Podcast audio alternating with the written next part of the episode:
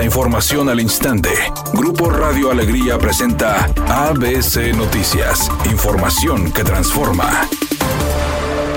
Última oportunidad. Si no has actualizado tus placas próximas a vencer, hazlo antes del 30 de junio y aprovecha los montos máximos según el modelo de tu vehículo.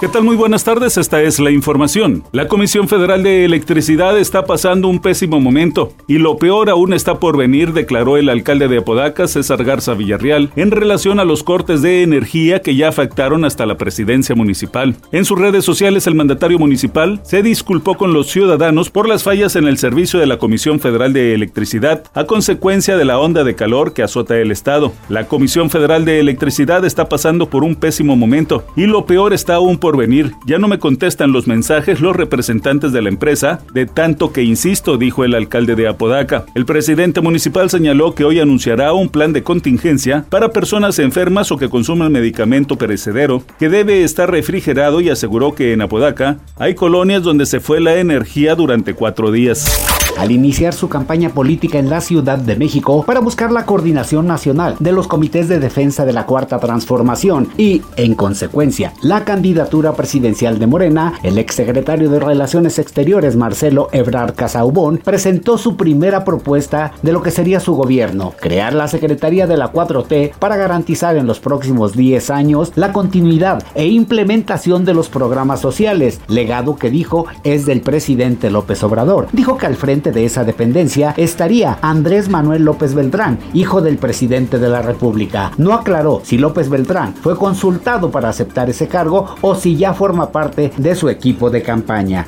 ABC Deportes informa. Pato Howard, el regiomontano, tuvo un podium en el evento de Road America en, dentro de la IndyCar, donde vuelve a ganar el español Alex Palou. Pero estos puntos le significan a Pato Howard regresar por lo menos al cuarto lugar en la clasificación general. Palou tiene 324 puntos, Marcus Ericsson 250, Joseph Newgarden 243 y Pato Howard 226. Buen fin de para el regiomontano Patricio Howard subiéndose al podio allá en Road America.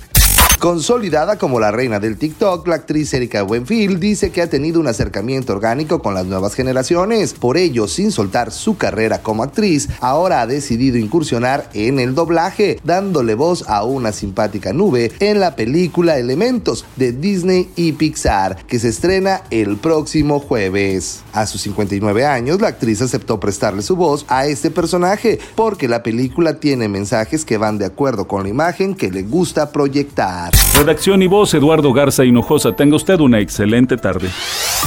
ABC Noticias. Información que transforma.